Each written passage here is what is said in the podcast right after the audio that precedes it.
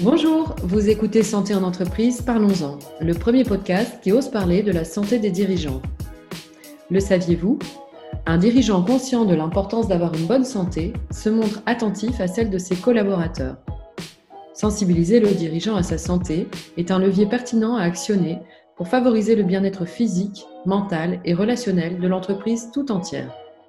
Et c'est rentable. Des études canadiennes prouvent qu'un dollar investi en santé rapporte entre 1,8 et 4 dollars. Le podcast Santé en entreprise invite les dirigeants, les DRH, les entrepreneurs et les médecins à partager leur expérience de la santé en entreprise et les encourager à intégrer la santé au KPI au même titre que le chiffre d'affaires, la marge et l'EBITDA. Aujourd'hui, j'ai le plaisir d'échanger avec euh, le docteur Jean-Christophe Seznec, qui est médecin psychiatre, conférencier, blogueur. Jean-Christophe, vous avez aussi été consultant en entreprise et dans cette période de tumulte, comment est-ce que vous accompagneriez les entreprises ou comment est-ce que vous accompagnez les entreprises? Alors, accompagner les entreprises, c'est euh, déjà euh, prendre le temps d'être à côté d'eux. ma philosophie, c'est une philosophie de Sherpa. D'abord pour les écouter, et puis pour les aider à éventuellement observer où ils en sont pour qu'ils euh, arrivent à choisir euh, ce qui est fonctionnel pour eux pour négocier cette période euh, si particulière. J'ai une position de Sherpa parce que moi, je ne suis pas dans une position de coach. C'est à chacun d'observer ce qui est important pour soi, pour les, les accompagner et pouvoir tirer dans ces espaces d'écoute et d'expression l'observation de ces problématiques pour les aider à, choisir euh, les actions qui sont significatives. Euh, alors tout ça, c'est complémentaire. Hein. Il y a le travail de consultant qui est nécessaire, le travail de coaching qui est nécessaire, mais le travail d'écoute qui est nécessaire.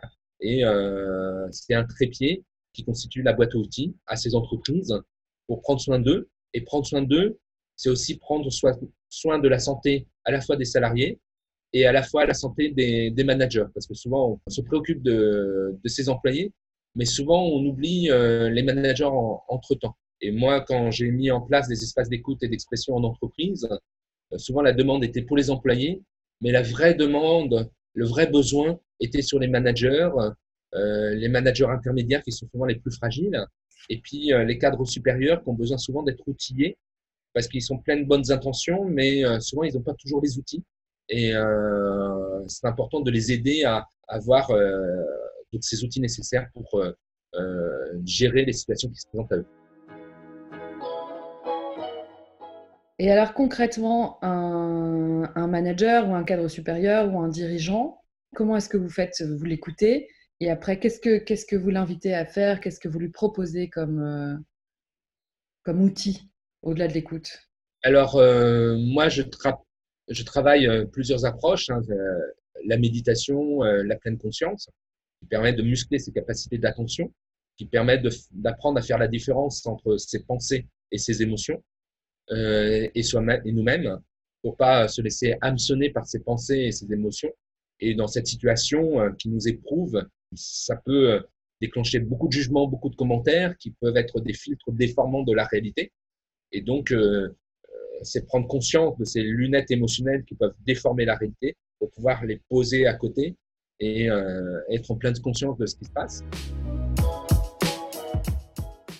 La thérapie ACT, c'était thérapie de l'acceptation et de l'engagement, où on essaye de définir qu'est-ce qui est précieux pour soi et comment euh, choisir d'avoir des actions de management pour être au contact de ce qui est précieux pour soi et pour être cohérent à sa philosophie de manager et à sa philosophie, à la philosophie de l'entreprise pour négocier au mieux cela et que le manager puisse être euh, une sorte de capitaine de l'entreprise. Et euh, moi, j'aime bien cette métaphore qui dit euh, on est pris dans la tempête. Si on pense à l'idée de est-ce que je vais arriver à bon port, c'est comme ça qu'on coule. quand on est capitaine dans, dans la tempête, on adapte la voilure et on avance vague après vague. On revient dans l'instant et c'est pour ça que la méditation est très utile. C'est un travail pour revenir dans l'instant, pour négocier les choses, parce que le futur est très incertain. Et donc, c'est cette dynamique que euh, je travaille euh, avec euh, les managers et en les aidant à prendre soin d'eux, ça les aide à mieux prendre soin de leurs équipes. Donc, ce que je comprends, c'est que vous les invitez à prendre un, peu de recul entre ce qu'ils ressentent et la réalité, et de mettre de côté leurs émotions pour avoir une vue un peu plus, euh, une vue différente, en fait, sans être embourbé dans les émotions. C'est ça? Oui, que en tout cas, les émotions, c'est comme des vagues. Euh, c'est pas lutter contre les vagues au risque de boire la tasse, mais c'est d'apprendre à surfer sur les vagues, parce que les, les émotions, c'est aussi de l'énergie, de l'énergie qui est utile je ne sais pas si vous vous souvenez de ce film Forrest Gump. Forrest Gump, à un moment donné, il a une grosse émotion. Il part courir, ça lui prend trois ans euh, pour purger cette émotion. Et euh, d'un seul coup, il va mieux et revient à la maison. Et d'ailleurs, il y a une autre phrase que j'aime beaucoup dans Forrest Gump qui dit La vie est comme une boîte de chocolat, on ne sait jamais sur quoi on va tomber. Donc, euh, dans la vie d'une entreprise, on ne sait jamais sur quoi on va tomber. Mais en tout cas, de pouvoir bien apprivoiser ses émotions pour pas qu'elles nous renversent, mais que ce soit une force qui nous aide à avancer vers ce qui est précieux pour, euh, pour soi, tout en restant cohérent avec l'être humain qu'on est euh, et la philosophie de l'entreprise et être en adéquation euh, avec le moment présent. Probablement, euh, l'entreprise d'aujourd'hui n'est certainement pas l'entreprise d'hier, elle ne sera pas l'entreprise de demain. Et il va falloir intégrer cet événement de vie pour faire évoluer l'entreprise. Et euh, l'art du manager, c'est savoir aussi avoir la flexibilité psychologique, la flexibilité intérieure pour faire évoluer son entreprise avec ce contexte. Le piège, ce sera de vouloir refaire demain tout comme hier. c'est vrai qu'on a envie de se rassurer à revenir comme hier, mais les choses seront différentes. Donc, comment intégrer tous ces événements-là pour continuer euh, la vie de l'entreprise? Moi, au bac de, philo, euh, j'aime bien raconter ça, euh, que j'ai eu comme sujet de philo. Faut-il changer pour avoir une histoire? Cet événement de vie va nous faire changer. Et c'est ce qui va faire partie de l'histoire de l'entreprise et comment offrir une histoire à notre entreprise, donc en intégrant tous ces changements. Et alors concrètement, vous avez un manager en face de vous, il est euh, noyé euh, dans euh, la gestion, par la gestion du quotidien, par le management de ses équipes, par la surcharge de sollicitations extérieures, qu'elles soient administratives, qu'elles soient financières, qu'elles soient humaines, qu'elles soient relationnelles et familiales, puisqu'il y a un équilibre vie perso, vie pro.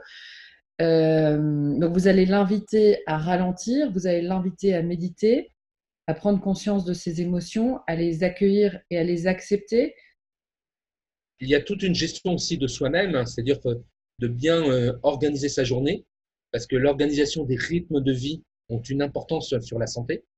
Bien définir dans cette période les temps dédiés à chaque chose. Ne pas confondre euh, précipitation et efficacité. Je rappelle souvent que euh, l'affaire de La Fontaine, le lièvre et la tortue, celui qui gagne, c'est la tortue, même s'il y a des urgences. Donc, bien rythmer sa vie. moi, je prescris beaucoup aux gens de faire un peu d'exercice physique le matin, un peu d'exercice le soir et de couper euh, sa journée en tranches euh, ou euh, après une demi-heure, une heure de travail ou entre deux conf calls, de prendre un instant pour respirer, pour être dans la contemplation. Pour, en fait, on a deux cerveaux, le cerveau mental et le cerveau sensoriel. Si on est tout le temps connecté au cerveau mental, on risque d'arriver à la fin de la journée à l'épuisement, à une fatigue mentale qui nous rapproche du burn-out. Donc, comme en musique, on a besoin de mettre des respirations. Même si on joue du Mozart à la flûte, pour arriver au bout du morceau, il est nécessaire de mettre des respirations. Donc, de pouvoir, euh, entre deux concoles, deux réunions, respirer quelques minutes pour euh, se connecter à notre expérience sensorielle et mettre de côté son cerveau. C'est pas forcément très long, mais c'est cinq minutes par-ci, cinq minutes par-là, ça permet de, de durer. Je propose aussi euh, de faire de la cohérence cardiaque la cohérence cardiaque, c'est en fait une technique respiratoire. Dans cette euh, technique euh, respiratoire, ce qu'on a remarqué, c'est que chaque événement de vie crée des, petites variations du, rythme cardiaque, dont on n'a pas conscience, qui ne sont pas graves du tout. Mais petites variations cardiaques par petites variations cardiaques, ça crée une désorganisation de notre rythme cardiaque qui, qui est comme une vague de tension, une vague de stress qui inonde notre corps. Et donc, en respirant pendant cinq minutes trois fois par jour, où on met cinq secondes pour inspirer, cinq secondes pour expirer, et eh ben, ça régularise notre rythme cardiaque. Et on a remarqué qu'en faisant cet exercice respiratoire, et eh ben, finalement, on est plus apaisé, plus détendu. Un exemple pratique, c'est qu'on a fait pratiquer ça à des femmes pendant trois mois. Elles ont fini par perdre du poids. C'est pas que la respiration fait perdre du poids, mais comme on est moins tendu, on a moins tendance à compenser par des grignotages ou euh, par la cigarette, par autre chose, tous ces comportements toxiques qui sont des fausses bonnes solutions, qui marchent dans l'instant, mais qui créent des problèmes par la suite. Donc cette cohérence cardiaque suit ce, cette règle des 3,65, hein, c'est-à-dire euh, fait, euh, on fait ça trois fois par jour, six cycles respiratoires par minute, pendant cinq minutes. Et simplement ça, donc, 3 euh, fois 5 minutes, ça fait 15 minutes par jour. Ça peut se, caler dans une vie de manager. Et rien que ça, ça change euh, la donne. Parce que quand on est tendu, on oublie de respirer, on se met en apnée. Et c'est ça qui fait flamber les émotions. Et c'est ça qui fait flamber euh, la machine à penser. La deuxième chose, c'est que dans la culture de l'entreprise, on est très obsédé par les objectifs. Alors, c'est bien les objectifs, mais penser en termes de résultats, le risque, c'est que ça crée de l'anxiété. Parce que penser à gagner, ça fait penser à perdre. Penser à ce que je vais y arriver, ça fait penser que je ne vais pas y arriver. Donc, moi, j'aime bien euh, encourager les gens à utiliser l'un des quatre accords Toltec, qui est de se dire que je vais faire le mieux possible. Et on a plus de chances d'y arriver en faisant le mieux possible. Pas n'importe comment, parce que euh, l'entreprise a une finalité, mais faire attention entre la différence entre les, objectifs et les résultats et le mieux possible. Parce que le burn-out, c'est une maladie des bons élèves. Parce que ils utilisent des techniques de perfectionnisme qui marchent bien à, à l'école, mais qui dysfonctionnent dans, dans, le monde du travail au risque de l'épuisement. Donc, c'est tout ça qu'on essaye de travailler pour avoir une bonne gestion de soi, pour essayer de retrouver, euh, moi, le slogan, c'est réconcilier euh, l'épanouissement personnel et l'efficacité de l'entreprise. Les deux doivent être présents euh, pour bien naviguer. Et alors justement, on parlait de ces personnes perfectionnistes, des, plus, sujets potentiellement au burn-out. Là, on annonce le déconfinement. Personne ne sait globalement comment ça va se passer. Il y a deux types de personnalités. Celles, euh, bah, celles qui sont en, confiance envers un, un, avenir incertain, celles qui au contraire euh, paniquent face à l'incertitude de, de, demain. Il y, a certaines catégories de personnes qui ont énormément travaillé en mode télétravail, certaines qui veulent retourner en entreprise, d'autres qui ont peur de retourner en entreprise et de, et de peur de tomber malade. Vous êtes manager, comment est-ce que vous gérez tout ça? Bah, Tout d'abord en, faisant peut-être un diagnostic partagé euh, avec les équipes pour savoir où en sont les équipes, où en sont les forces euh, vitales de l'entreprise, pouvoir distinguer qui a de l'énergie, qui a été épuisé par euh, ce télétravail. Parce que euh, beaucoup de gens ont été très épuisés au, euh, au télétravail parce qu'on enchaîne les conf calls, on n'a pas deux minutes entre deux conf calls, alors que quand on va d'une réunion à l'autre, même si elles s'enchaînent, on a quand même deux minutes pour marcher d'une salle à l'autre. Non seulement on a passé deux minutes là, mais en plus, des fois, on a eu les enfants qu'il faut gérer. On a fait classe à la maison. Quand on est en entreprise, ben, on va à la cantine. Là, il a fallu se faire à manger. Donc, il y a eu plein de temps supplémentaires qu'on euh, qu'on crée de la pression et qu'on mangeait du temps. Donc, c'est important de savoir où en sont ces équipes. Parce que si on leur donne des objectifs encore supplémentaires, comme quoi il faut réussir le déconfinement, alors qu'ils ont tenu euh, euh, dur à leur télétravail à la maison, eh ben on va les épuiser, on va les perdre en route. Donc il y a vraiment un gros risque euh, psychosocial de, dans le déconfinement, de, à la fois de décompressage euh, et à la fois de, de burn-out euh, à la sortie de, tout ça, euh, du fait de la fatigue accumulée. Donc, il faut vraiment faire un état des lieux des forces présentes. Individuelles. Et individuelles et collectives, de savoir où en sont les équipes, où, sont, où en sont aussi les liens entre les équipes, parce que le fait de travailler à distance, bah, ça a remodelé probablement les équipes, mm. ça fait disparaître des tensions et peut-être apparaître d'autres tensions. Donc, c'est vraiment savoir où on en est et savoir où est-ce qu'on veut aller tenant compte de ce nouveau contexte. Parce que le manager euh, doit être une sorte de capitaine, une sorte de chef d'orchestre, qui doit pouvoir dire la direction. Et donc, pour remettre en ordre les équipes, c'est déjà avoir une bonne communication sur euh, où on en est l'entreprise, où est-ce qu'on veut aller et comment on veut aller. Donc, bien définir tout cela dans ce partage social pour euh, reconstruire ce compromis social qu'est une entreprise. et permettre à tout le monde d'adhérer à ce nouveau projet d'entreprise. D'accord, donc ça, ce serait vraiment la première action, écouter, en fait, diagnostiquer un peu l'état individuel et euh, collectif euh, des équipes tout au début, en fait, du déconfinement. Après avoir diagnostiqué les, individus, l'ambiance individuelle et collective euh, des équipes, qu'est-ce que vous suggérez? Quelle est la seconde étape?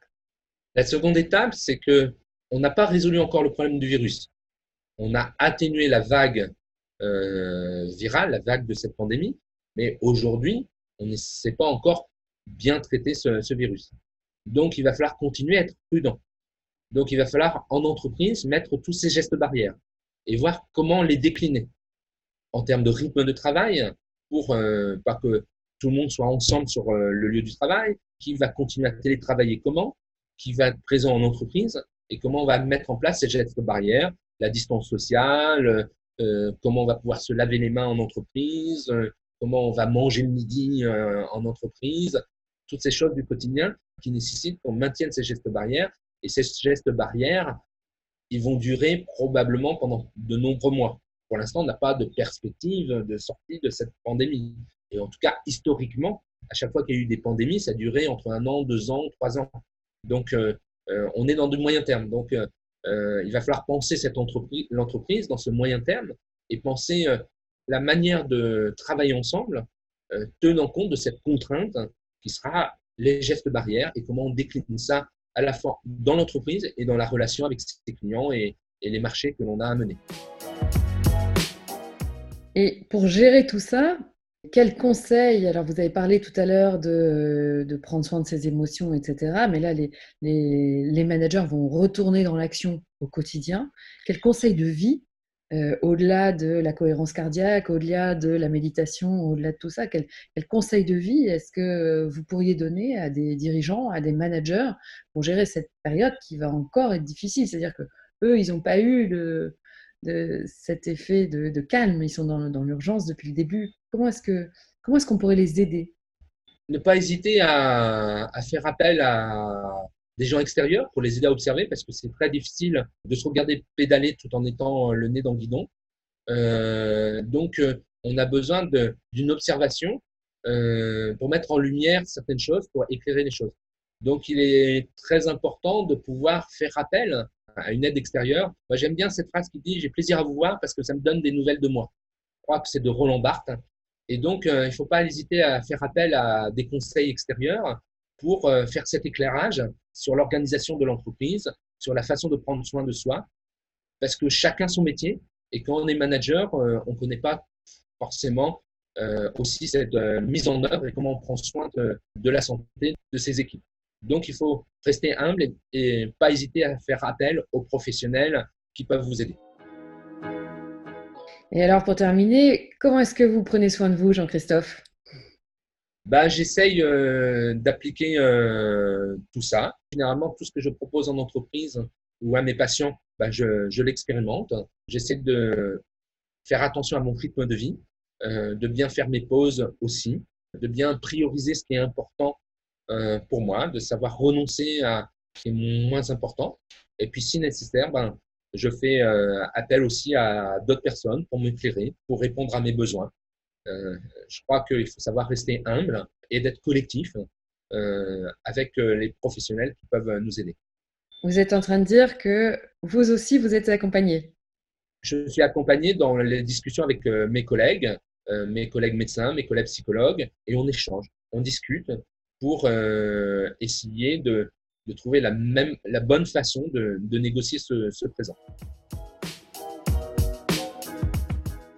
Merci beaucoup. Est-ce qu'il y a autre chose que vous aimeriez dire aux managers, aux dirigeants?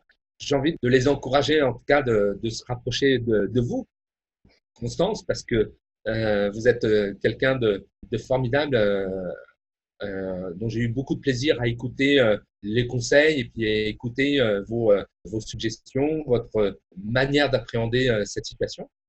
Je les encourage aussi à faire leur curieux en allant sur mon blog, le blog à Palabre, parce que j'y mets aussi beaucoup de, conseils très pratiques. Moi, j'aime bien les choses pratiques et fonctionnelles. Dans cette période-là, on ne peut pas se passer trop de temps dans les discours. Donc, il faut des choses très pratiques et fonctionnelles. Donc voilà ce que j'ai envie de vous, vous conseiller. Allez voir Constance hein, et faites votre curieux sur mon blog. Merci beaucoup, Jean-Christophe. Merci à vous d'avoir écouté cet épisode de Santé en entreprise Parlons-en. Pour lever le tabou du sentiment d'infaillibilité et encourager les dirigeants, les managers, les DRH à parler de santé, car la santé de votre entreprise commence par la vôtre.